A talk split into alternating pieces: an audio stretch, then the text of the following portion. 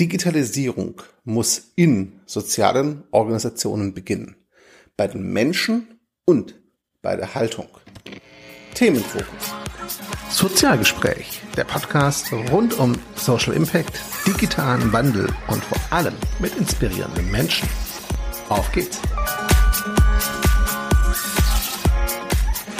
Willkommen zu einer neuen Ausgabe vom Sozialgespräch. Ihr habt es gehört, es geht heute um einen Themenfokus. Und zwar um einen Aspekt der Digitalisierung. Und wer jetzt die Augen verdreht, ich kann das sehr gut nachvollziehen.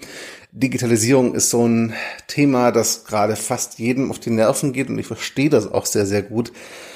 Naja, denn es wird einfach überall fast schon tot geredet und inflationär verwendet. Warum ich trotzdem drüber rede? Weil es dennoch viele Missverständnisse gibt aus meiner Sicht und vor allem auch ja, Digitalisierung gerne mal auf Technik, auf Tools und auf Kommunikation, namentlich Social Media und Marketing-Kommunikation reduziert wird. Und das ist zu wenig. Ich bin der Erste, der zugibt, dass ich teilweise den Fehler auch gemacht habe in den letzten Jahren und es viel zu sehr auf Social Media bezogen habe. Gar kein Veto. Aber inzwischen weiß ich einfach und inzwischen sehe ich einfach in meiner täglichen Arbeit, in meinen Vorträgen, meinen Workshops und all diesen Dingen, dass Digitalisierung immer noch viel zu kurz gedacht wird. Und heute geht's aus meiner Sicht um einen der wichtigsten Faktoren. Und zwar Digitalisierung muss in sozialen Organisationen beginnen tatsächlich. Bei den Menschen und bei der Haltung. Was meine ich damit? Benedikt Geier hat vor kurzem in About Social 3 einige ja, Hinweise gegeben, wie man sich der Digitalisierung nähern kann. Und auch Kollege Hendrik Eppe schreibt er in seinem Blog Ideequadrat immer wieder über zwecklose Lernräume und in einem sehr lesenswerten Artikel auch darüber, warum es so einfach ist, von der Digitalisierung von sozialen Organisationen zu sprechen. Und bei beiden, beim Podcast und beim Artikel, kommt eines ganz klar raus. Digitalisierung beginnt mit und bei den Menschen. Es ist halt nicht eine Ansammlung von Tools. Es geht nicht darum, nur technische Infrastruktur zu schaffen. Das ist wichtig, nicht falsch verstehen. Das wird oft vergessen, dass es auch Infrastruktur braucht und nicht jeder einfach machen kann. Natürlich ist das wichtig, aber es ist tatsächlich entscheidend, vorher mit den Menschen ins Gespräch zu gehen. Ich zitiere da mal Hendrik Eppe aus seinem Artikel. Er schreibt, es ist viel härter, ernsthaft über die Frage zu sprechen, wie im Team zusammengearbeitet werden soll, als über die Anschaffung von ein paar Tablets für was auch immer.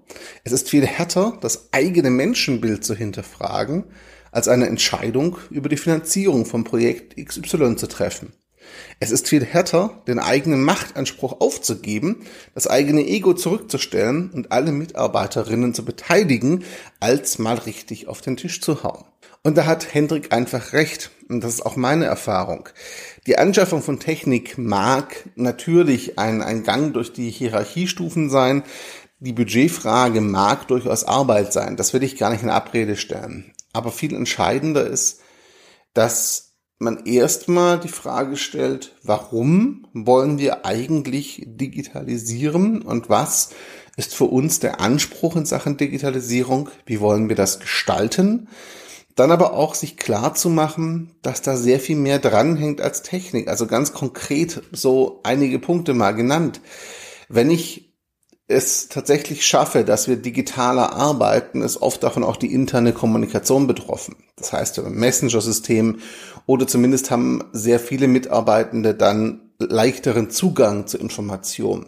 Das heißt, gerade Führungskräfte auf der mittleren Ebene Bereichsleitung, Pflegedienstleitung, sowas, die haben auf einmal nicht mehr das Monopol, dass sie entscheiden, wer welche Informationen bekommt, sondern jeder Mitarbeiter, jede Mitarbeiterin kann sich die Infos selber holen. Wir wechseln also, wie es so schön neudeutsch heißt, von einem Push auf eine Pull-Kommunikation. Jeder holt sich, was er oder sie braucht.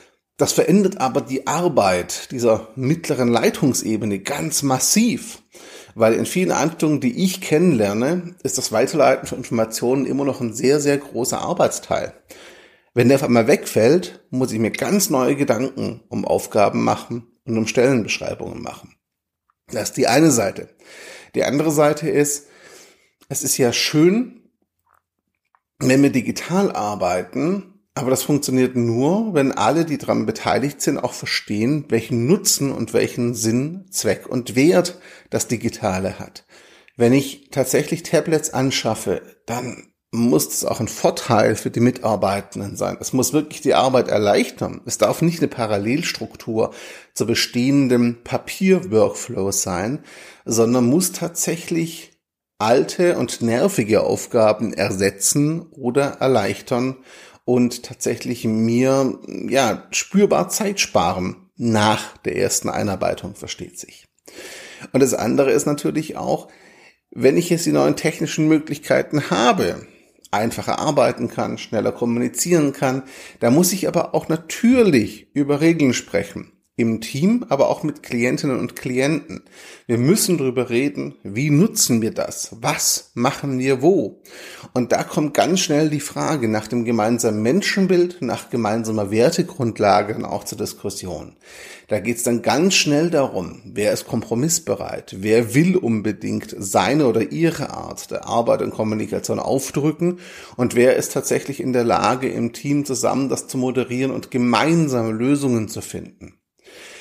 Dann geht es aber auch darum, wenn ich jetzt flexibler und agiler werde und wirklich sage, wir werden flexibler, wir werden schneller durch das Digitale, wird es Mitarbeitende geben, die nach Jahrzehnten der traditionellen Arbeitsweise schlicht und ergreifend diesen Wechsel nicht oder nur sehr schwer mitmachen können. Und manche werden es einfach auch nicht mehr wollen, wenn sie wenige Jahre vor dem Ruhestand stehen. Und das ist ganz wichtig kein Vorwurf. Das ist einfach nur die Realität. Und das ist auch mehr als verständlich. Wer die letzten 30, 40 Jahre als Pflegekraft oder als, ja, Sozialarbeitender gearbeitet hat und dann auf einmal hört, was du bisher die letzten Jahrzehnte gemacht hast, ist nicht mehr gut genug, wir machen das jetzt komplett neu, der stellt sich zu Recht einige Fragen. Und der hat zu Recht, wenn das wirklich so kommuniziert wird, wie ich es gerade beschrieben habe, auch das Gefühl, dass seine gesamte Leistung oder ihre gesamte Leistung nicht wertgeschätzt wird. Also da geht's halt auch wirklich drum, mit den Menschen zu sprechen, auch ihre Bedürfnisse tatsächlich ernst zu nehmen. Nicht auf Leitungsebene zu entscheiden, was jetzt zu tun ist, einfach mal so, weil sich das toll liest oder weil es dann ein neues Buch gab oder einen neuen Artikel oder einen Podcast wie den hier zum Beispiel. Nein, sondern wirklich auch mit den Mitarbeitenden ins Gespräch zu gehen. Bei so der Entwicklung von Digitalisierungskonzepten halt nicht nur den Führungszirkel einzubeziehen, sondern wirklich auch Mitarbeitende aus allen Bereichen multiprofessionell zu arbeiten und Hierarchien dabei auch zu ignorieren und die Leute reinzuholen, die inhaltlich tatsächlich was beizutragen haben und die ich eben nicht aufgrund ihrer Position auswähle, sondern aufgrund ihrer Erfahrung und weil sie wirklich was mit beisteuern können zu dem ganzen Prozess und Praxiserfahrung mitbringen. Das sind so Punkte, um die es geht. Und da merkt man einfach, dass es ganz viel erst mit den Menschen zu tun hat und mit der Haltung und mit der internen Kommunikation, mit unseren gemeinsamen Grundlagen.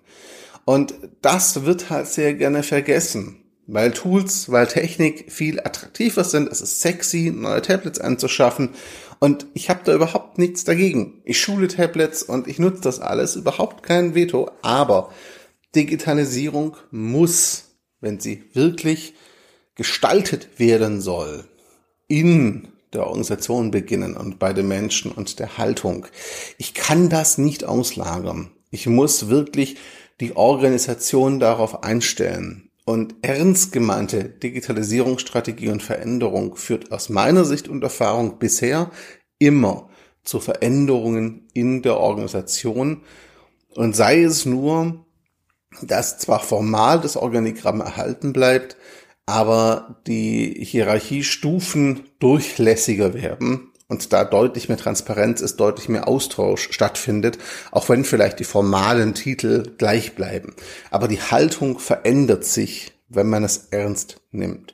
Und das wird sehr, sehr gerne unterschätzt. Und da bekomme ich auch sehr komische Blicke oft und ähm, auch durchaus mal ein genervtes Stöhnen, wenn ich so daherkomme, weil natürlich völlig zu Recht auch Leitungskräfte sagen, das ist doch eine Menge Arbeit, das ist sehr viel mehr Zeit, Geld und Energie als die Anschaffung von Technik. Und ja, das ist es auch. Aber selbst die beste Technik wird nutzlos bleiben, wird genau gar nichts ändern, wenn ich diesen Prozess eben nicht im Vorfeld gehe.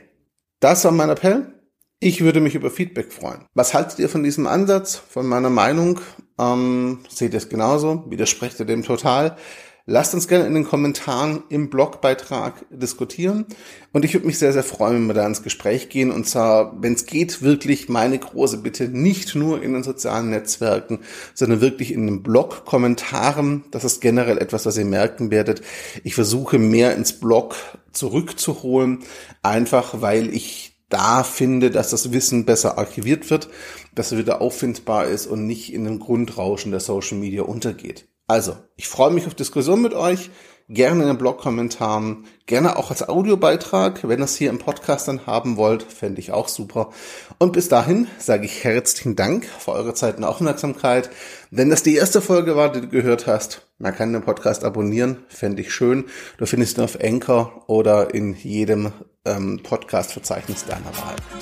Ciao zusammen und bis zum nächsten Sozialgespräch.